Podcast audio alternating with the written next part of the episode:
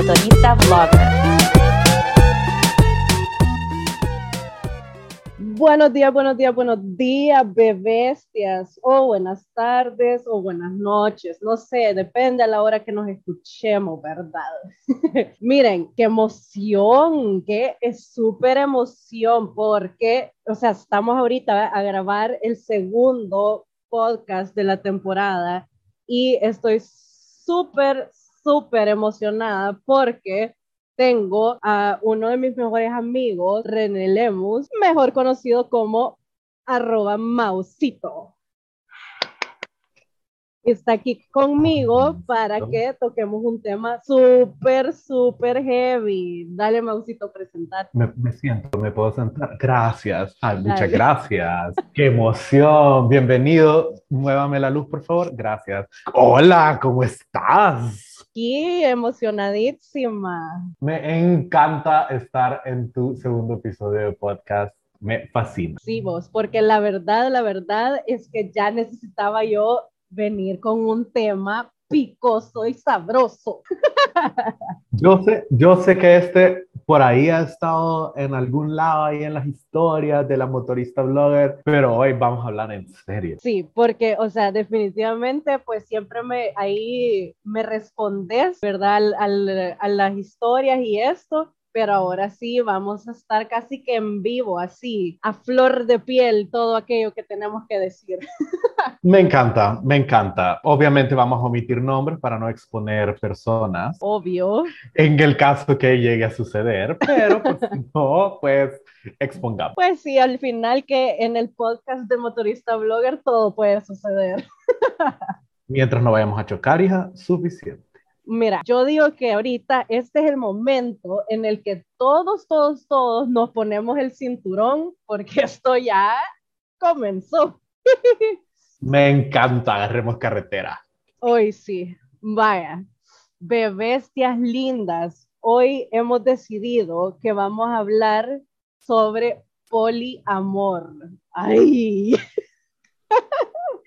¿Y eso qué es? ¿Con qué se come? ¿Cómo es eso? Fíjate, según San Google, vea, poliamor es un neologismo que se usa para referirse a una relación amorosa de manera simultánea de tres o más personas, con consentimiento y conocimiento de todos los involucrados. Sus practicantes hacen énfasis en la honestidad y transparencia con todos los involucrados. ¿Qué tal? Bueno, lo que pasa es de que nosotros en estas generaciones actuales y modernas le hemos puesto nombre a todo, o sea, le hemos puesto nombre a identidades, orientaciones y géneros y así, porque necesitamos aprender a nombrar. Pero esto del poliamor, yo estoy casi seguro que viene practicándose de tiempos ancestrales, sin duda. No, más bien, no tengo dudas, es dato. Sí, cabal, es dato. O sea, apunten porque facts, vea. Sí, pero fíjate que hablando de ponerle nombres a las cosas, es interesante que en esta definición de poliamor, literalmente hay un consentimiento de todas las partes. Nosotros, Ajá. pues siempre hemos sabido de estos chambres de, de colonia, de pasillo, de familia, ¿me entendés? De, de, que pues sí, estaba por ahí la casa grande y la casa chiquita, ¿verdad? Ajá. O estaba por ahí eh, la señora principal y las secundarias. O al revés, ¿verdad? Estaba por ahí el don y el lechero, el jardinero, etcétera, Claro. ¿no? Yo eso lo catalogaría directamente como infidelidad, ¿verdad? Porque no hay consentimiento de las partes involucradas. Así Pero es. cuando, cuando ya hay consentimiento, cuando ya todas las personas saben de lo que está pasando, si son una trieja, que es el nuevo nombre que le han puesto a las parejas de tres, o al- Me al- gusta. a los tríos amorosos, eh, todas las personas saben, ¿verdad? Todas las personas saben en qué están involucradas y cómo, cómo funciona el- la situación. Y también es importante que tam- lo estamos viendo más representado en la televisión, en, en las series, en, bueno, en la televisión aún no, pero en las series y programas de Netflix y todos, pues, digitales, eh, sí estamos viendo este tipo de relaciones, ah, o en la famosa relación abierta. Pero eso es otro tema. que está dentro del poliamor y es así, es, es parte de ese, la punta del iceberg, creo que, que todos sabemos en la infidelidad, pero debajo así literalmente hay un montón de formas en las que, en las que esto puede suceder. Sí, fíjate que buscando así, porque pues sí, yo soy bien curiosa, vos, ¿para qué lo voy a negar? Entonces, buscando como otras, eh, otros significados, vea, de, de qué, qué, es el poliamor y cómo funciona, vea. Entonces, encontré otra, otra cosa, fíjate que dice que consiste en amar a varias personas a la vez, pero de forma consensuada consciente y ética. O sea, siempre hacen como este hincapié en que debe de ser consensuado. Dice también que quienes lo defienden consideran que el amor no tiene que estar restringido, porque si quieres a alguien, deseas lo mejor para esa persona y eso incluye poder ampliar su vida amorosa y sentimental. Mm, me parece interesante, como te digo, es como toda esta propuesta de, conceptualizar o de darle un nombre a cosas que ya veníamos experimentando, pero que ahora necesitamos ponerle un nombre para saber qué es y cómo entrarle, ¿verdad? Y cómo hacerlo, cómo validarlo, mejor dicho, cómo, cómo, realmente visibilizarlo. Eso, eso también es la palabra. Fíjate que yo creo que así como hemos, la humanidad ha venido descubriendo, ¿verdad? Que, que no es dos, o sea, no hay hombres y mujeres únicamente, sino que dentro del espectro de los géneros, ¿verdad? Hay, hay toda una diversidad y, y, además sabemos que también están los que, los que no se identifican con, ese, con, ese, con esos polos directamente. Yo creo que lo mismo pasa con el tema de las relaciones. Tenemos la famosa universalmente conocida monogamia, ¿verdad? Y por otro lado, ¿verdad? El otro polo opuesto a la monogamia es el celibato. Entonces vos estás solo, estás soltero, aceptas no tener ninguna relación con nadie, podrías ser incluso asexual, podrías no tener, em, inclusive no estamos hablando de que esta persona no tenga relaciones incluso sexuales. Y por otro lado, ¿verdad? En estas relaciones monógamas, entonces es, yo me dedico a una pareja, encuentro a alguien, me dedico a esta persona toda la vida y funcionamos como ese hogar ¿verdad? Que es la construcción de hogar, familia tradicional, que, eh, que se ha construido pues por la historia. Y aquí nadie está diciendo que eso está mal, ni que tampoco el otro está mal. Lo que pasa es que también, así como hemos descubierto y como hemos, hemos ido nombrando todos estos aspectos de la diversidad entre hombres y mujeres y géneros, también hemos ido poniéndole nombre a toda esta gama de relaciones que los seres humanos podemos establecer con otras personas a nivel afectivo, a nivel emocional, a nivel físico exclusivamente también, a nivel complementario, ¿verdad? Todo eso junto. Eh, y le hemos puesto nombre, ¿verdad? Y, y, como, como decía, el, el más conocido de, de, estas maneras no monógamas es la infidelidad, pero eso estamos hablando de una forma, ¿verdad? Ajá ah, ese ajá, me, me, sonó a que quieres seguir en el chambre. Sí, es que me interesa, me interesa. Bueno, pero hay, hay, un par, hay un par más de definiciones que todos conocemos. Por ejemplo, el acuerdo comercial para tener una relación. ¿verdad? O sea, vos pagás por tener compañía, ya sea una compañía física, una compañía emocional o una compañía sexual. Ese es el, según dicen, ¿verdad? el trabajo más viejo que ha existido en la humanidad y, y ese es, un acuerdo comercial, es un contrato ¿verdad? entre una persona y otra, consensuado, eh, en, en, la mayoría digamos que es consensuado, y entonces se acuerda que vamos a hacernos compañía o vamos a tener este rato, ¿verdad?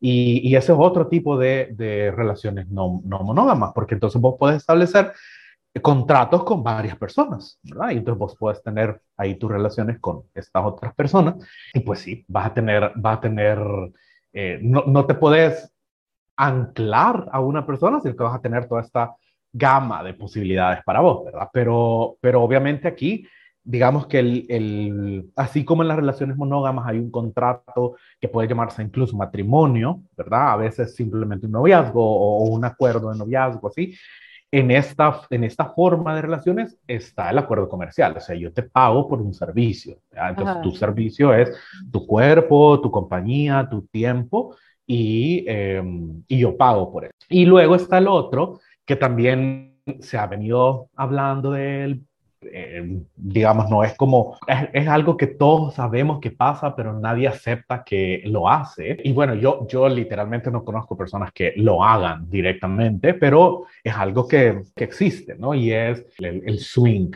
o el, el swinging, es compartir una pareja o encontrar una persona para tener, ¿verdad?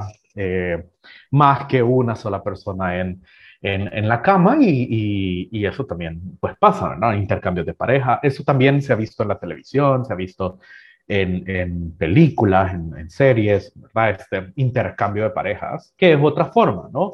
Y, y, aquí hay varias maneras en las que estas formas de relaciones pueden suceder, pero básicamente ahí el acuerdo es intercambio. Eh, yo te invito y compartimos o nos compartimos entre, entre parejas. Y ojo que aquí no estamos hablando de, de solo hombres mujeres, o aquí puede ser el universo de la diversidad, el arco iris completo. Eh, en sus transacciones emocionales, afectivas y sexuales. Ajá, eso te iba a decir porque pues se conoce, eh, vea, que la poligamia por ejemplo, que es otra forma, ¿verdad? porque ya quiero, quiero que entremos también como para que, el, nuestros oyentes pues sepan la diferencia entre el poliamor y la poligamia, porque eso siempre se, se confunde, ¿sabes? Cuando pues son dos cosas bien diferentes, ¿verdad? Totalmente, totalmente. Entonces, pues ahí investigando, ¿verdad? Encontré pues que, que dicen que la mayor diferencia ¿vea? entre el poliamor y la poligamia es el género de las parejas. O sea, ahorita que estabas como hablando todo esto del género y todo eso, solo como se me vino a la mente, habla pues que el, el poliamor, cualquier persona de cualquier género puede tener múltiples parejas. ¿Vea? O sea, el género de la persona o su pareja no importa. Ahora, en la poligamia, sí, es casi universalmente heterosexual y solo una persona tiene varios cónyuges de un género diferente. Y, eso es interesante, mira, porque parecería que otra vez la poligamia tiene un acuerdo. Un acuerdo donde hay una persona que es la que establece estos lazos ah, matrimoniales. Y, matrimoniales. y son serios, o sea, son legales, son serios, son reconocidos entre una persona y varias otras personas. Y, eso también lo hemos visto en la historia eh, hemos visto series de televisión, De, de, y, y, se, y también se reconocen algunos grupos religiosos o incluso algunos grupos sectarios, digamos, Que, eh, que se identifican por eso, porque tienen esta, esta cualidad de que sus relaciones familiares son poli, de poligamia, pero otra vez aquí hay un acuerdo, o sea, que hay un matrimonio, pero el poliamor es, es, una, es distinto porque el acuerdo es consensuado entre varias personas. Y aquí es donde es bien interesante porque empieza a, como vos decías, empiezan a conjugar las distintas orientaciones sexuales, pero también las expresiones, ¿verdad? Y entonces estos, estos seres humanos que se declaran a sí mismos o se reconocen a sí mismos como poliamorosos, entonces se, se, dan cuenta, ¿verdad? Que hay, que, que, pueden, no sé, comerse varios conitos de varios sabores de, de sorbete. que hay una amplia gama de sabores al alcance. Exactamente. Mira, y aquí hay un término que yo, yo honestamente jamás lo había escuchado, no sé si vos, que habla de la poliandría, que dice que es una forma social bastante rara donde una mujer se casa con varios hombres. Me encanta porque me parece interesante. es como, pues sí, o sea, porque usualmente escuchamos siempre de la de la poligamia, vea que eh, la que le llaman poliginia, vea que es lo que hablábamos, de lo del matrimonio en el que un hombre se casa con varias mujeres, pero nunca había escuchado yo de la poliandría, vea, que es que es eso de cuando una mujer se casa con varios hombres. Súper interesante. Interesante. Yo acabo de encontrar aquí la polifidelidad también. Oh, wow. Que esto es, por ejemplo, las personas que se reconocen o se identifican a sí mismas como de dos géneros, por ejemplo, podrían eh, preferir tener relaciones homosexuales o bisexuales o heterosexuales, y entonces, pero son fieles a, a su pareja. O sea, si una persona se considera bisexual, entonces tiene una pareja femenina y una pareja masculina, y hay un acuerdo entre que estas personas van a ser así y las otras dos que se reconocen a sí mismos o se identifican y se y su orientación es, homosexual, ¿verdad? Eh, no tienen nada entre ellos. Es como un triángulo amoroso sin, el, sin la base cerrada, ¿verdad? Como una persona tiene dos parejas de dos géneros y, por ahí. Y encontré este otro eh, concepto que me parece interesante y es el poliamor unicornio.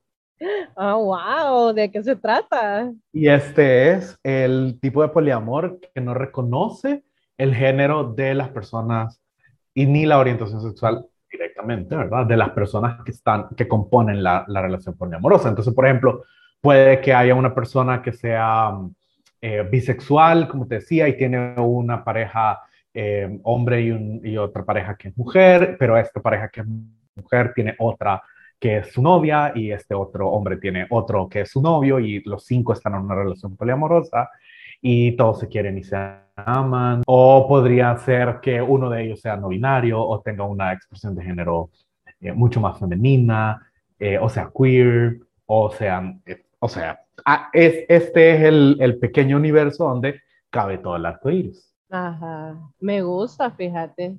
O sea, porque vamos aprendiendo aquí, vea, como, como aclarando estos, estos conceptos. Me gusta, le, me gusta. Le estábamos poniendo nombrecitos a todas esas cositas que han pasado por la cabeza de alguien que ha preguntado así como, ¿y será que podría hacer todo eso? Sí, chichi, se puede siempre y cuando sea consensuado. Mientras usted no le queme la pata a nadie ni le haga daño emocional y se haga responsable de sus emociones, se puede. Exacto. No, mira, pero yo siento que pues, al, uno abrazar su naturaleza sin vergüenza y con ganas de aprender más, es más fácil que todo esto te resulte distinto, pues, o sea, todo esto te empieza a hacer sentido en tu cabeza. ¿Tú qué crees? Oh, sí, mira, es que me, me, ha, me, ha, dejado pensando, porque, porque justo lo que decís, es como realmente hay una disidencia, o sea, vos te sentís como una persona disidente de la norma. Eh, pero eso no quiere decir que, que, realmente estés mal, es simplemente que hay una norma que se ha impuesto, que es socialmente aceptada y universalmente aceptada, ¿verdad? Y vos te sentís fuera de ese patrón o te sentís fuera de esa norma. Y obviamente hay algunas que pasan más allá de la barrera normal, ¿verdad? Ya uno ya deja de ser colega de trabajo, deja de ser eh, amigo, deja de ser un conocido, un amiguito de red social y entonces empieza a convertirse ya en, una atracción real que se puede, pues sí, ya puede suceder algo más. Y, otra vez, o sea, simplemente es que eh, vos tenés que aprender a reconocer qué es lo que estás sintiendo y, y, vos lo dijiste súper bien. Se saberá, lo, lo, bueno es que ahora ya tenemos más nombres para todas esas emociones y todos esos sentimientos que, que uno tiene de repente, ay, que uno dice, pues chica, ¿y, ¿y hacia dónde me voy a mover? O, o, o, eso está mal y ya no te sentís culpable. Hay cosas que tenemos que aceptar que sí, no, ¿verdad? Hay cosas que ni las vamos a nombrar porque no merecen ser promovidas de ninguna manera, sí. pero sí hay cosas que uno, o sea, si le hace daño a otro ser humano, emocional, física, o incluso legalmente, entonces eso sí, no, ¿verdad? Eh, por más que uno diga, no, porque a mí me atrae, tal, sí, pero si no hay consenso, si no hay eh, que la otra persona te está dando, está aceptando y, realmente entiende lo que está entrando, pues, pues no, ¿verdad? esa es otra cosa que, que no sé, pero por lo demás, mientras vos puedas darle expresión a eso que sentís y a eso que, que querés experimentar, o sea, hoy, hoy lo bueno es que hay internet. Sí, pues sí. Pero fíjate, fíjate que yo siento, yo siento que, vaya, ponerle tú, yo vengo y empiezo a conocer a alguien, vean, ¿cómo, cómo dar ese paso, sabes? ¿Cómo? Porque yo digo, vaya, esta bicha me encanta, me gusta su manera de ser, es súper buena onda, siento que hacemos un gran clic, estoy el otro, vea, pero ¿cómo le explico que soy poliamorosa? O sea, ¿cómo hago para que, para que lo sepa? Porque obviamente, pues, lo que uno, lo que uno no quiere es mentir, vea. Como, como, como... Producción, den, denme una coca que necesito, necesito levantar el azúcar para contestar. Dios mío. Pero así, de, de, denme, denme una coca. Denme una coca, se me bajó el azúcar. Ajá, y entonces, ¿qué le dirías, pues? Pues sí, entonces, como, o sea, ¿sabes? ¿Cómo, ha, ¿Cómo hago para que no se espante? O sea, porque realmente en la, en la sociedad en la, que, en, la que, en la que vivimos, chica, yo siento que con poquito tiene la gente y, o sea, y es bien rápido para que salgan huyendo, ¿sabes? Siento yo como que, primero que nada, pues le preguntaría si ya ha escuchado hablar del poliamor y que me cuente, ¿verdad? Que me cuente, o sea, qué, qué es, lo que, qué es lo que piensa que es. Y después, después mandas el podcast para que, para que escuche toda la forma, ¿verdad? Y después mandarle este podcast, ¿verdad? Para que, para que se, se no. eduque. And she goes on board. No, mira, mira, lo que, lo que pasa es de que otra vez, o sea, estamos hablando de normas y estamos hablando de contratos, ¿verdad? que son contratos emocionales, sociales, psicológicos, como querrás, pero son, son, son cosas que están establecidas. La gente tiene en su cabeza bueno, todos tenemos en nuestra cabeza, ¿verdad? La idea de que si vos vas a entrar en una relación, entonces necesitas crear un contrato, el famoso, hey, quiero ser mi novia, o hey, mira, seamos novios, o, el tácito, ¿verdad? que nadie se dice que andamos hasta que uno de los dos dice, hey, mira, te presento a mi novio, ¿verdad? y ya vos te quedas como, me dijo que soy su novio, ¿verdad? Pero, eh, pero entonces esa palabra ya crea un contrato, ya crea ahí una, ah, yo, yo entonces pertenezco a esa persona o me relaciono con esa persona, entonces ya tengo Ay, no, qué horrible decir eso de pertenezco a esa persona, pero ajá, vaya. Bueno, hay gente, hay gente que se entrega alma, cuerpo y corazón. Mm, ya. y está bien que lo hagan, por favor, síganlo haciendo. Bueno, cada quien, ¿verdad? pero, pero otra vez, este contrato, ¿vea? entonces este contrato asume que de las dos partes van a tener la misma intención de, de, entrar en este contrato de igual manera. Eh, una, de verdad que alguien alguna vez dijo que, que, el matrimonio es la celebración de un contrato, un contrato donde los términos están súper claros para, para, las dos partes, ¿vea? y quien se salga de esa norma y de ese contrato, entonces Em, ya es causa de divorcio, ya es causa de, de diferencias de, de, esa relación que se está estableciendo. Pero entonces Porque si vos tradicionalmente hay votos en, en, las bodas religiosas, entonces, Exacto. claro, eh, al no cumplirla, pues ya es una, una razón válida de divorcio. No, sí, obviamente, pero como te digo, está, está, este, este, este, contrato, está esta norma. Pero entonces, ¿qué pasaría si, por ejemplo, vos vea, abrís decís, mira, honestamente, yo no acepto esta norma para mi vida, ni busco contratos con la gente. Entonces, vos te puedes convertir en dos formas de personas. Te puedes convertir en una persona que le gusta mantener, digamos, relaciones casuales e informales, donde vos seguir conociendo gente, pasándola bien, etcétera. Que no, no tenés ningún contrato con nadie y seguís. O podrías ya eh, entrar en una relación y, mira, es, están ya, ya bajo este sello del contrato, digamos, ya con este candado de que ya estás amarrado a este contrato, eh, también hay formas de mantener tu, o sea, de mantener tu, no sé cómo decirlo, yo pienso que una orientación sexual, a ser poliamoroso, pero pienso que no sé si es literalmente una orientación sexual, pero más bien creo que es solo como una práctica. Eh, pensando es, bueno, entonces yo soy una persona que le gusta el poliamor, ¿verdad? Que, que me siento atraído a, a, tener relaciones con más personas.